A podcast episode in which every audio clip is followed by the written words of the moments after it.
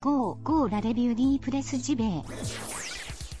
Toute l'actu du jeu vidéo chaque matin dans tes oreilles. C'est pas sexy choucroute ça? Y a pas mieux pour frétiller comme des petites truites. Comme des petites truites. La revue de presse JV. Maison de qualité depuis 2017. Et ouais. Et ouais. Et ouais. Plus stimulant que ton café et meilleur pour la santé.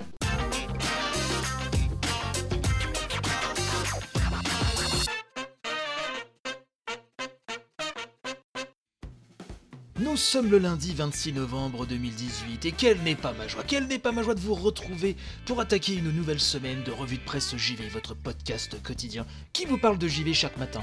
J'espère que le week-end s'est pas trop mal déroulé pour vous et sans plus tarder, puisque j'ai beaucoup de choses à vous dire ce matin, euh, ce que je peux vous proposer c'est d'attaquer par le retour de celle que vous adorez tous, celle qui vous met un bon coup de peps euh, chaque matin ou presque, hein. c'est euh, la brochette de news que je m'en vais vous dérouler pas plus tard que maintenant. Allez, c'est parti.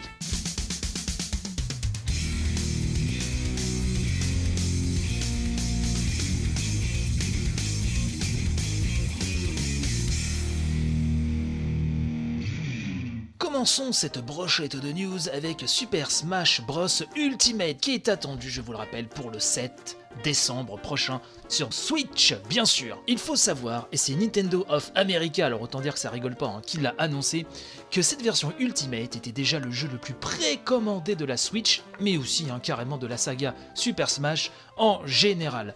Je rappelle que le champion toute catégorie, euh, en tout cas au niveau de Smash Bros, hein, c'est l'édition Brawl sur Wii, la Wii première du nom, qui avait écoulé 13,29 millions d'unités, ce qui est assez impressionnant. Je pense que c'est bien parti hein, euh, pour Ultimate sur Switch, mais en tout cas déjà les précommandes sont assez euh, dingos. Square Enix, quant à lui, a déposé la marque Parasitev en Europe. Alors, Parasitev, pour ceux euh, qui s'en souviennent, le premier et le deuxième d'ailleurs hein, étaient sortis euh, sur la première PlayStation. C'était pour le premier volet un mélange hein, de survival horror et de RPG, un jeu vraiment fantastique. Le deuxième était plus vraiment 100% survival horror et était un peu raté à mon goût. Et puis il y avait aussi ce Third Birthday qui était sorti sur PSP bien bien plus tard. Et donc Gamergen euh, nous dit que Square Enix a déposé effectivement la marque Parasitev auprès de l'Office de l'Union Européenne pour la propriété intellectuelle. De ce qu'il est possible d'en tirer, hein, nous dit le site, l'anglais est la seule langue concernée et il s'agit bien d'un jeu vidéo, on est rassuré. Alors à quoi faut-il s'attendre hein? Eh bien, le plus logique, hein, euh, nous dit Gamergen, serait la venue d'une version classique PS1 du premier épisode sur le PS Store européen. Déjà, je serais ravi hein, de ça. Euh, le jeu n'étant jamais sorti sur notre continent, faut-il le euh, rappeler? Évidemment, nous ne sommes pas à l'abri d'une bonne surprise avec une compilation, un remake, voire un nouvel épisode, et ça, ce serait, euh, ce serait aussi bonheur, j'ai envie de vous dire. Dans tous les cas, nous précise Gamergen, Hajime Tabata ne sera pas directeur de cette dernière version, non, enfin, si dernière version il y a, puisqu'il était sur le projet The Third Birthday à l'époque, et qu'il a quitté Square Enix depuis, on en a parlé dans une émission précédente, en long, en large et en travers. Euh, fan d'Alien, vous avez sûrement euh, entendu euh, parler de cela.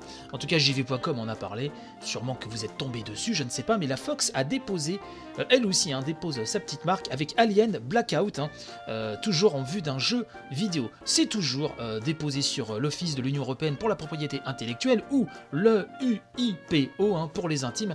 Et donc, la Fox a effectué ce dépôt de marque le 22 novembre. Hein. Alien Blackout. La page web euh, ne dit pas grand chose vraiment sur le projet, euh, d'après ce que nous dit en tout cas euh, jeuxvideo.com, mais visiblement après le très bon Alien Isolation que je n'ai pas encore fait, je sais c'est une honte, il faut vraiment que je trouve un créneau pour le faire. Bah écoutez, peut-on s'attendre à un nouveau très bon jeu dans l'univers d'Alien? C'est tout ce que l'on souhaite. En tout cas, celles et ceux qui me suivent euh, savent que je suis euh, très très fan de Mister Suda 51. Vous savez que le nouveau euh, No More Heroes, en tout cas le nouveau entre guillemets, puisque Travis Strikes Again No More Heroes est plus un, spin-off hein, qu'un No More Heroes 3, euh, bah, le jeu a dévoilé des nouveaux t-shirts hein, qui pourront être portés par Travis in-game. Je rappelle d'ailleurs que le jeu sera disponible le 18 janvier 2019, hein. ça c'est bon de le rappeler. En tout cas, euh, des nouveaux maillots euh, aux couleurs d'Undertale, Sumper, SteamWorld Dig 2, Pocket Rumble, The Stanley Parable, Super Hot, Mulaka et même du Dead Cells, et oui le fabuleux Dead Cells. Ce euh, No More Heroes hein, euh, va vraiment euh, faire euh, la part belle, en tout cas rendre hommage à la scène indé que Goichi Suda adore, même si les images du jeu me font parfois un petit peu, un petit peu peur. J'espère qu'on retrouvera toute la folie et en même temps toute la maîtrise de Suda 51. J'espère être agréablement surpris, en tout cas ça approche, hein. comme je le disais, c'est pour le 18 janvier 2019 sur Switch, donc ça approche de plus en plus.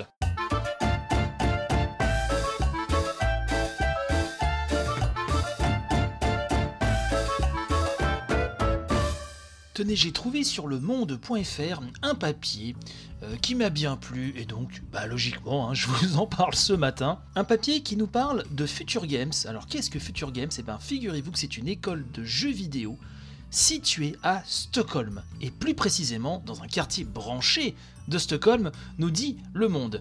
Et cette école professionnelle attire visiblement tous les regards. Alors on nous dit qu'en septembre 2018, elle a été sacrée deuxième meilleure école de jeux vidéo au monde hein, lors des Rockies Awards décernés lors du Festival international des médias de Banff au Canada. Parmi les étudiants de l'école, on compte de plus en plus d'élèves étrangers attirés par la réputation croissante de Future Games dans les studios de création. On nous explique hein, que si Future Games se trouve en Suède, eh ben cela n'a rien d'un hasard.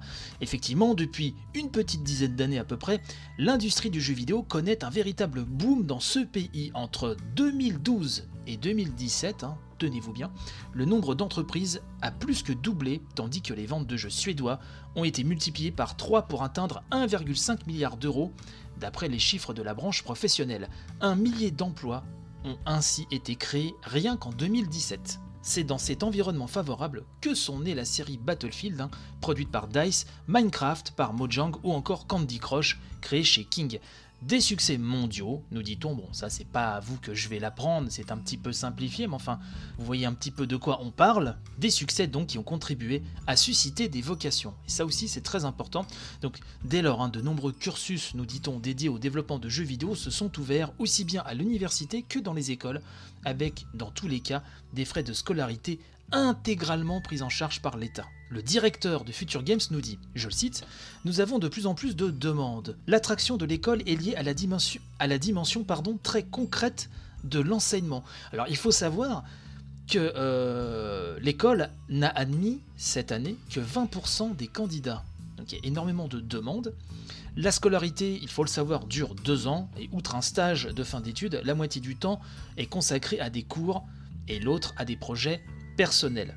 Le monde nous dit qu'en tant qu'école professionnelle, Future Games doit en outre prouver qu'elle est en phase avec les besoins de l'industrie. Le directeur nous dit tous les deux ans, nous passons devant une commission qui valide la pertinence de notre projet. Le directeur d'ailleurs euh, nous explique qu'il est très heureux que la majorité des étudiants, une grande majorité des étudiants, ont signé un contrat avant même de recevoir leur diplôme. D'ailleurs, il dit même qu'il faut même les retenir hein, euh, pour les pousser à finir leurs études, car effectivement, euh, ils ont très vite euh, envie euh, d'embrasser euh, leur carrière. Car la formation est l'occasion pour les étudiants non seulement de mettre en pratique ce qu'ils viennent d'apprendre, mais aussi de tester de nouvelles choses et de se tromper sans que cela prête à conséquence, histoire de les armer vraiment le plus possible une fois qu'effectivement ils sont embauchés dans un studio, qu'il soit petit, moyen ou grand. La suite est à lire hein, sur ce très bon papier du monde. Le lien sera comme d'habitude dans la description de l'émission, bien sûr. Donc là, je vous ai pris les passages un petit peu les plus, euh, les plus importants, mais euh, vous avez encore un petit peu à lire si le sujet vous intéresse. À vous de voir, la balle est dans votre camp, j'ai envie de vous dire. Euh, C'est ainsi qu'on va terminer cette édition, cette belle édition du lundi 26 novembre 2018. Euh, normalement, si la malédiction du mardi ne se reproduit pas demain, nous devrions avoir donc notre brique indé. hein, on y croit, on touche du bois, je touche le bois de mon bureau. Euh, je vous souhaite une très bonne journée, panache et robustesse. N'hésitez pas à partager un maximum, c'est très important, histoire de faire connaître l'émission au plus grand nombre. Alors, euh, j'ai des témoignages de certaines et certains qui la découvrent là euh, ces derniers jours. Donc, merci à vous, merci d'être là et merci aux fidèles de la première heure de me suivre. À demain donc, hein, gros béco, portez-vous bien et à très très vite. Allez, bye bye.